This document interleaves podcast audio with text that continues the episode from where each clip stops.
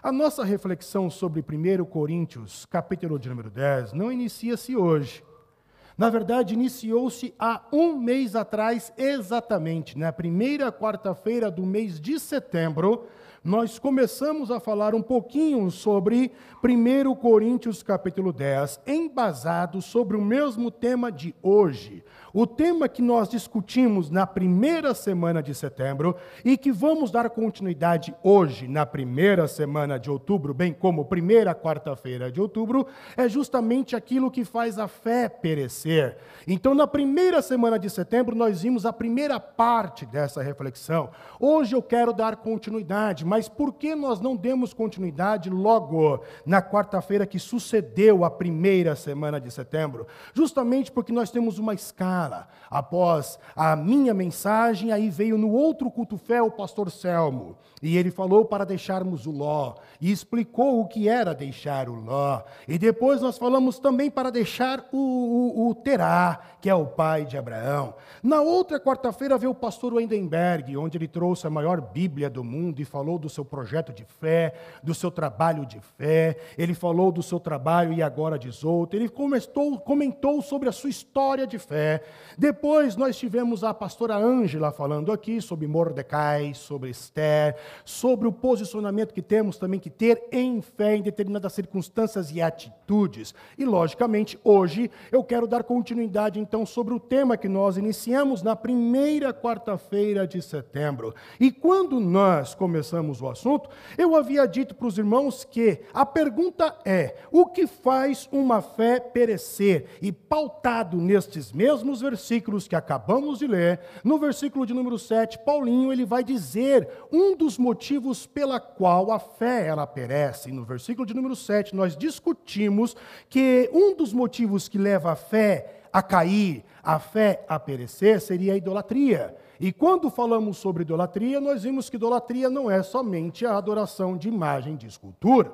Nós vimos que tem muito mais coisa por detrás da idolatria. Logo em seguida, no verso de número 8, Paulinho dá continuidade acerca do seu ensinamento, e Paulinho fala então para que os cristãos não fossem imorais, como foi o povo de Israel. E do mesmo jeito que na idolatria, nós vimos que a imoralidade não é somente a devassidão sexual, existem outras coisas por trás disso. E para ensinar a igreja o que leva a fé a perecer, Paulinho tem uma metodologia, Paulinho tem uma didática, que é pegar a comparar, pegar modelos do passado, trazer para o presente. Isso é interessante na disciplina a qual eu sempre dei aula, que é história. Para que, que serve a história? A história serve para que você conheça o passado, entenda o presente e planeje o futuro.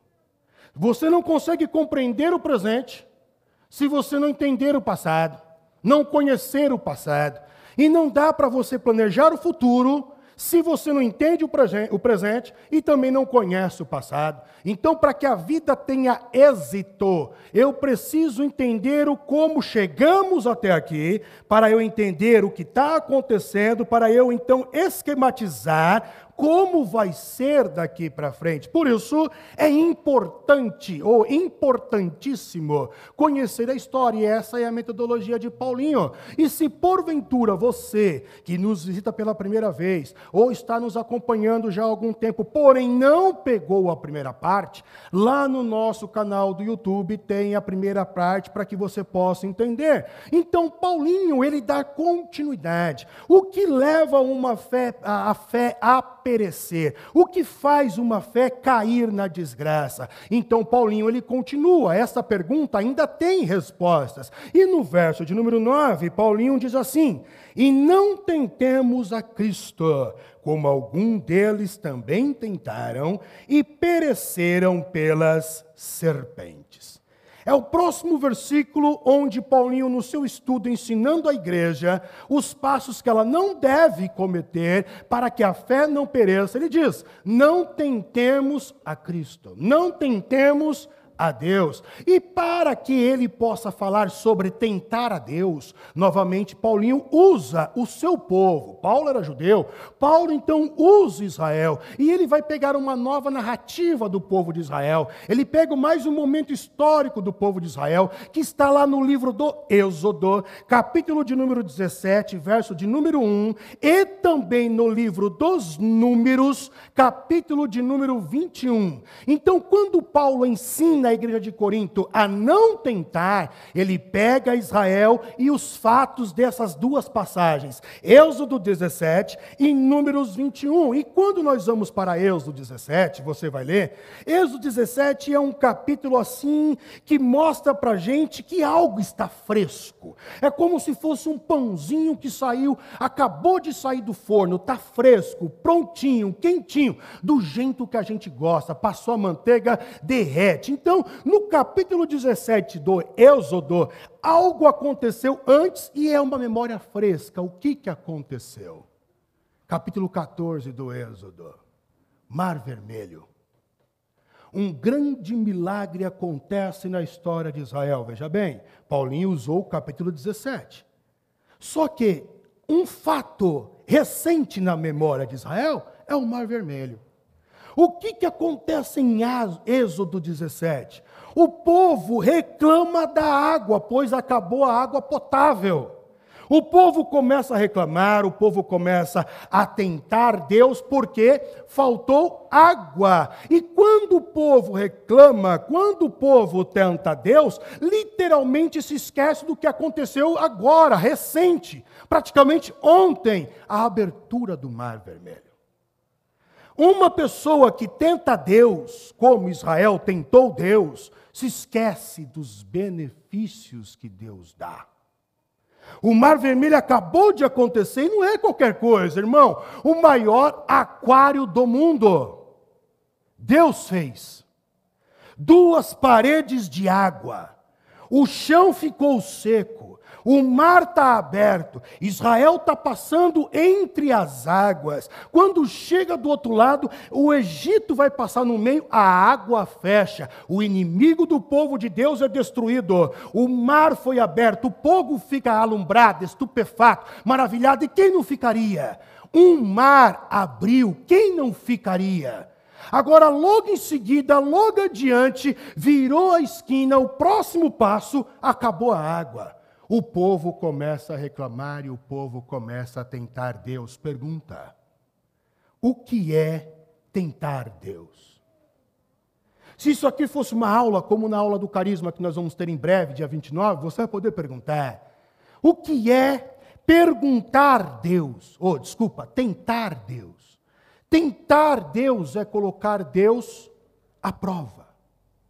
Vamos tentar simplificar é colocar Deus numa situação difícil. Tipo assim, pastor, preciso conversar com o senhor. Ah, é? Ok, vamos trocar ideia. Uma vez eu cheguei a falar assim, a irmã, pega, pega a senha e entra na fila. Pois eu pedi perdão. então eu quero falar, vamos conversar, vamos trocar ideia.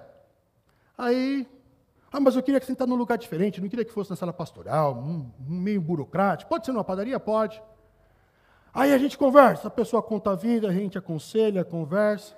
Ô, oh, pastor, muito obrigado. A gente comeu um beirute, cada um comeu um beirute, foram duas vitaminas e etc. Aí a pessoa levanta, agradece e vai embora. Quem vai pagar a conta?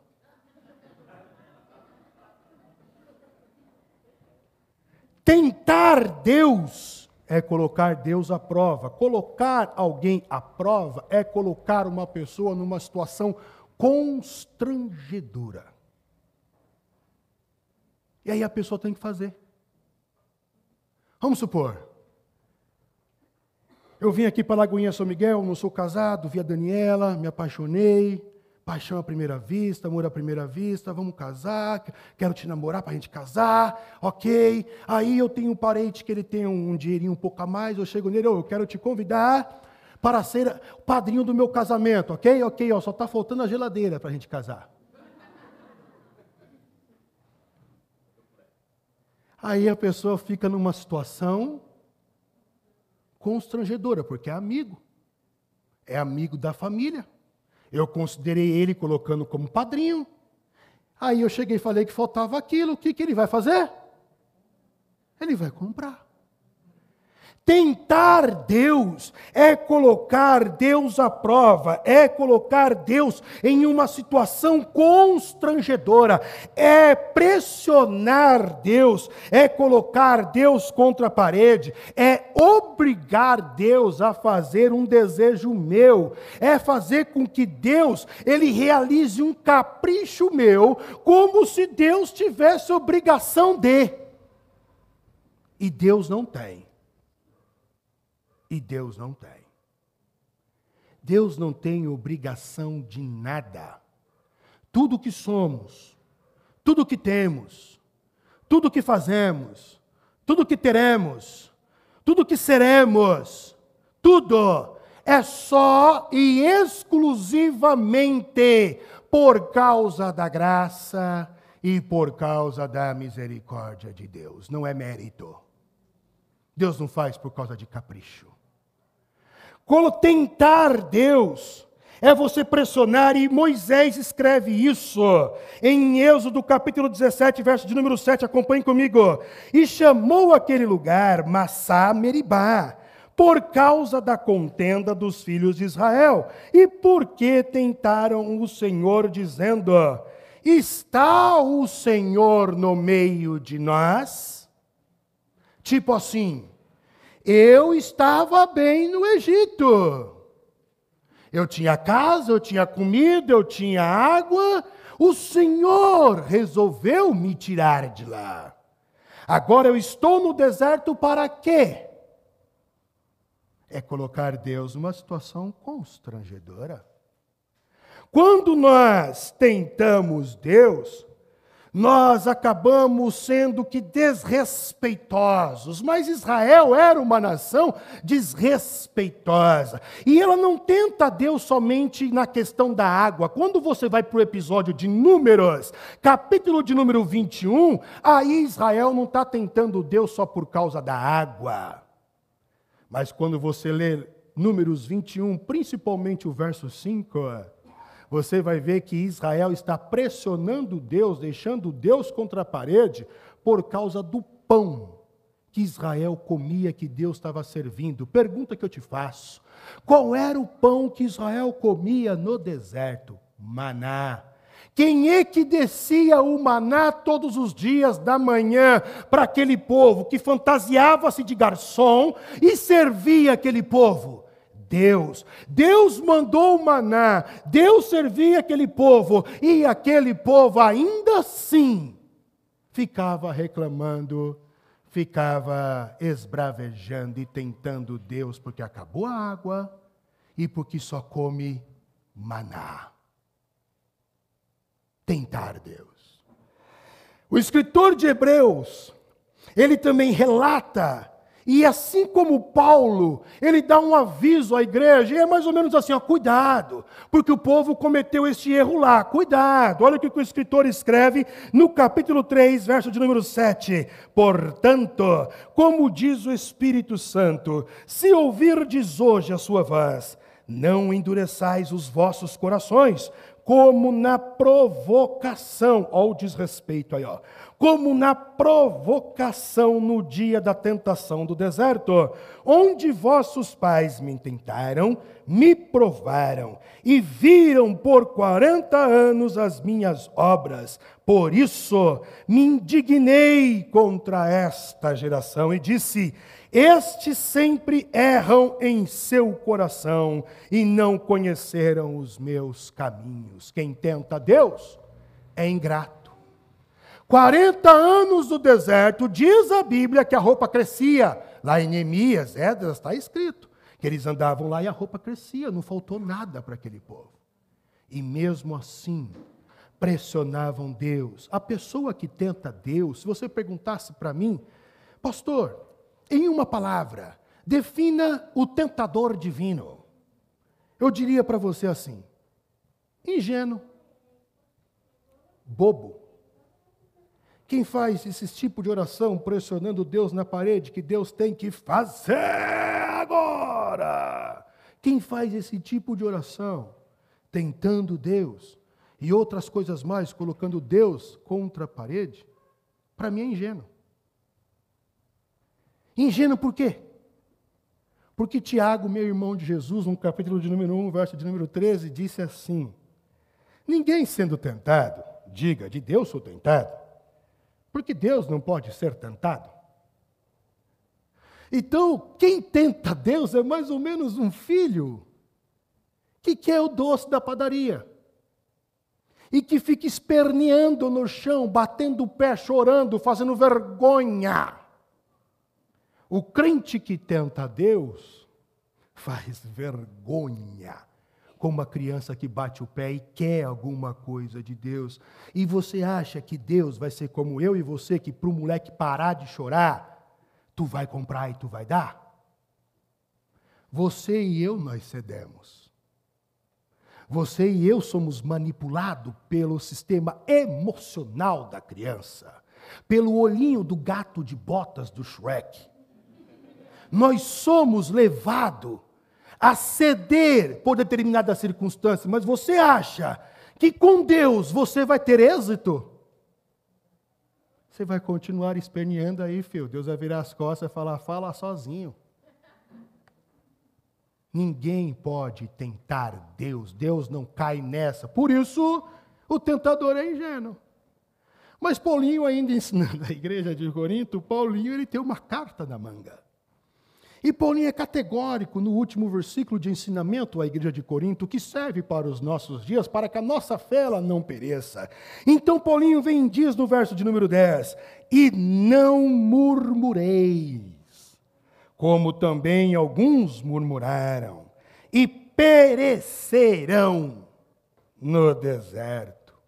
Paulo é categórico, e nenhuma outra dos outros versículos Paulo foi tão categórico como eu acho que foi nesse versículo. E não murmureis, não murmura, Paulo, então, aqui ele é enfático, e a pergunta é: por que, que Paulo enfatiza tanto para não murmurar? Porque o significado de murmuração seria, por exemplo, o rumor infundado. O que é murmurar? É um rumor infundado, não tem solidez, é uma mentira. O que está sendo contado é uma fábula, é algo enganoso. O que é murmuração? É um boato. O que é murmuração? É um cochicho, é fofoca. O que é murmuração? É resmungo. Você já teve aquela sensação de ser o assunto? Eu já. Você chega no ambiente, todo mundo está resmungando, né? Tu está ouvindo, todo mundo está resmungando. Aí quando tu chega, para. Eu já tive a sensação de ser o assunto. O resmungo é uma coisa chata. E o resmungão tende a ficar sozinho. Porque nada é bom. E ninguém presta. E se fosse ele que fizesse, seria melhor.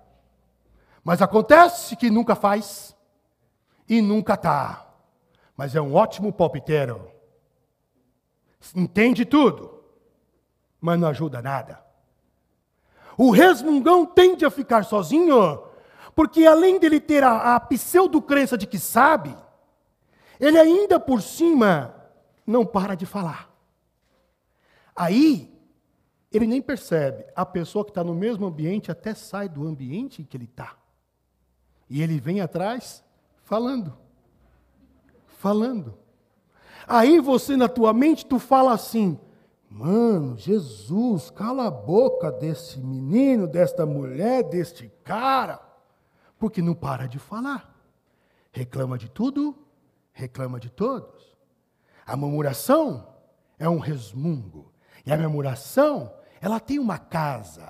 A casa da murmuração é a casa do descontentamento. Por que, que a pessoa murmura? Porque ela está descontente. Por isso ela faz fofoca.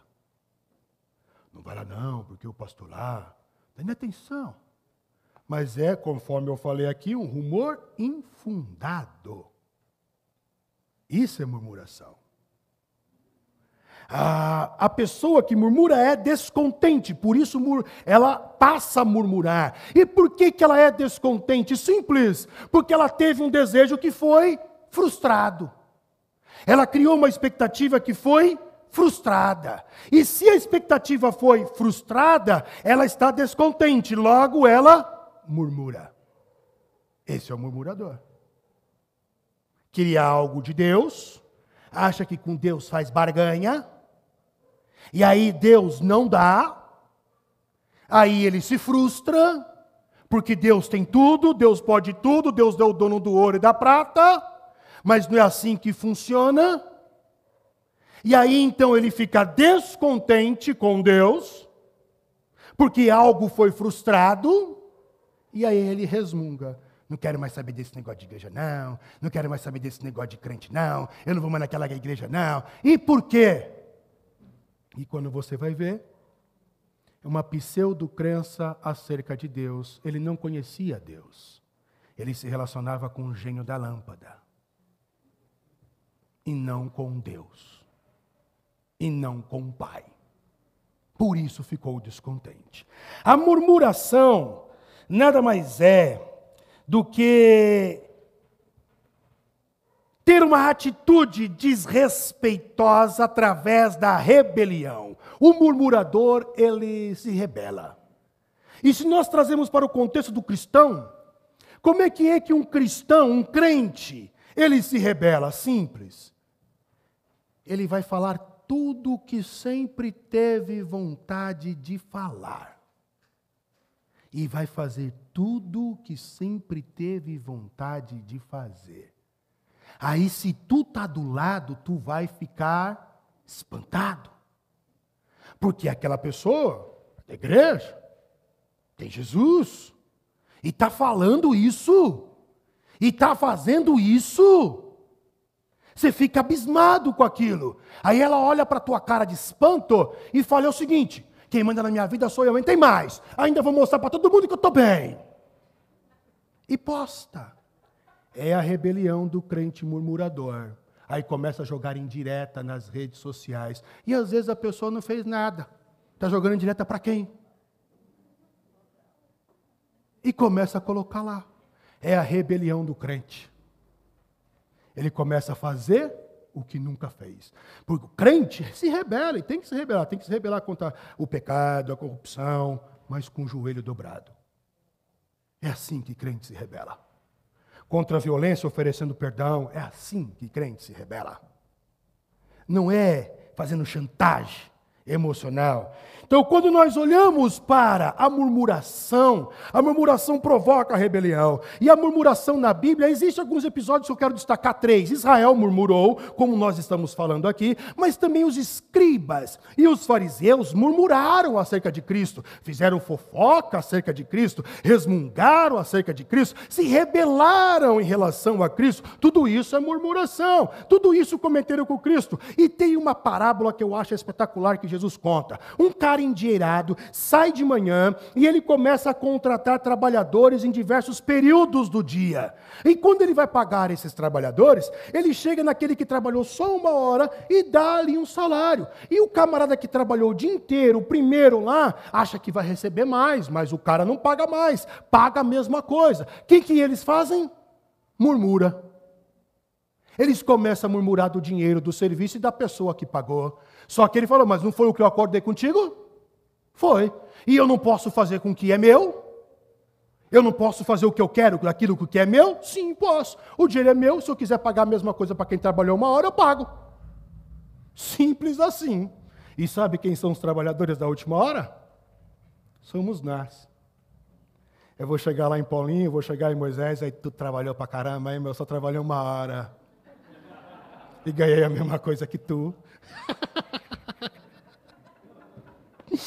Bem, aí então, quando nós olhamos para a murmuração, a murmuração não é algo novo, e foi o primeiro desafio da igreja. Abra a Bíblia em Atos capítulo 6, verso de número 1, está escrito assim: Ora, naqueles dias, crescendo o número dos discípulos, houve uma murmuração dos gregos contra os hebreus, porque as suas viúvas eram desprezadas no ministério cotidiano. Primeiro grande desafio da Bíblia não foi herege, não foi discussão teológica, foi murmuração dentro da própria igreja. Cristãos gregos se começaram a murmurar dentro da própria igreja. E aí eu tenho Charles Wycliffe, ele escreveu um grande dicionário bíblico e ele ele escreveu algo que eu achei interessante sobre o assunto da murmuração, uma frase.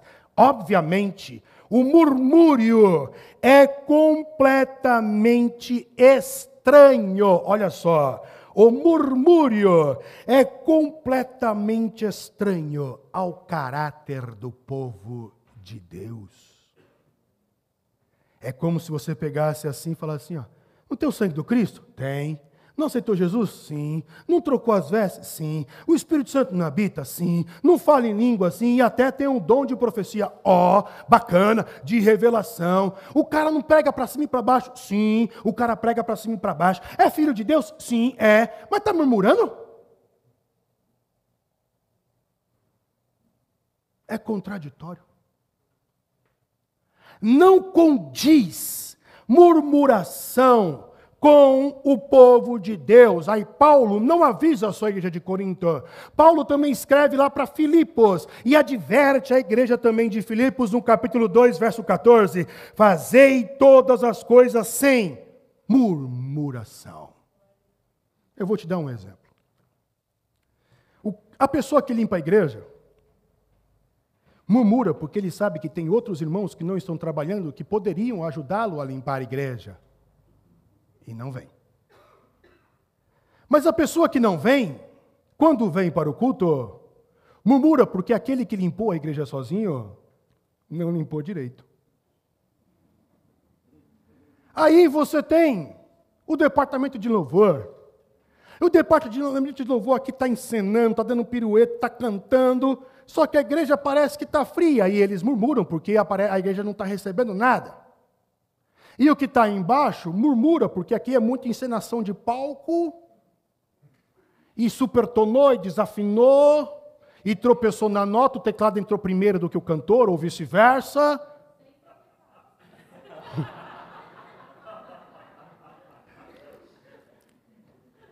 A murmuração é assim. O cara reclama porque recebeu de Deus, só que ele queria o vermelho e Deus deu o azul. E o outro reclama porque não recebeu nada de Deus, porque Deus deu para o outro. Esse é crente. Isso é crente. Eu ia falar um negócio aqui, mas deixa para lá. Hoje eu tomei meu remédio, hoje eu estou controlado. É fácil você identificar um murmurador, e não porque ele murmura, porque todo murmurador tem um culpado. Sabe por que, que ele não passou na faculdade? É por causa do pai, da mãe e do Estado. Sabe por que, que ele não conseguiu é, se recuperar de um trauma? É por causa do pastor, do pai, da mãe, do psicólogo, do professor, e assim vai. Todo murmurador encontra um culpado. O culpado do crente, Deus, por isso sai da igreja. Deus não fez, Deus não me vê, Deus não ama, Deus não me quer. Chantagem emocional com Deus não cola murmurador. Aí, se você pergunta para o escritor de Hebreus, por que foi que Israel, mesmo ouvindo a palavra de Deus, sendo o povo da revelação da palavra de Deus, tendo a Torá, tendo Moisés, tendo os profetas, por que, que esse povo pereceu em fé? Ou por que, que esse povo se arruinou? Aí o escritor de Hebreus escreve no capítulo 4, verso de número 2. Porque também a nós, os crentes, os cristãos, foram pregadas as mesmas boas novas, o Evangelho, como foi também para o povo de Israel lá atrás, para eles lá atrás. Mas olha o que, que o escritor fala agora. Mas a palavra da pregação, presta atenção nisso, grifa isso, coloca um marca-texto, salva no teu celular, no teu smartphone, faça alguma coisa, durma com isso. Mas a palavra da pregação nada lhes aproveitou. Por quê? Olha o que ele escreve. Porquanto não estava misturado com a fé. é crente. Vem para a igreja de quarta, vai para o GC de quinta. Vem para o Legacy no sábado, vem para o Elas no sábado. Vem para o culto de domingo de manhã e às vezes ele vem no culto da noite também. Assiste no YouTube, escuta no Spotify. Vê hino, escuta hino, coloca em todo lugar. Mas não tem fé. Faz confusão. Traz contenda. É reclamão. É difamador. Separa grupo. E não está ouvindo a palavra. Está ouvindo todos os dias, em todo momento. Mas não adianta ouvir a palavra. Jesus falou que existe terrenos. A palavra está sendo pregada. Há momentos que a semente, a palavra cai no meio do caminho. Veio o diabo, pega, a ave vem, pega a semente e leva embora. Há terreno que é cheio de espinho. Aí vem as circunstâncias da vida e sufoca a fé dentro daquela pessoa. Há terreno pedregoso, onde a semente, a palavra cai, mas não tem profundidade, não tem raiz. A palavra não surte efeito. E há a boa terra. Por isso que há entre vós muitos fracos e doentes, não discernem o corpo de Cristo. E como eu discerno isso? Pela fé. Não tem outro caminho. Então eu tenho que pegar tudo o que eu ouço e colocar fé, colocando prática. A fé nada mais é do que uma prática, não é teoria. A fé não é teoria.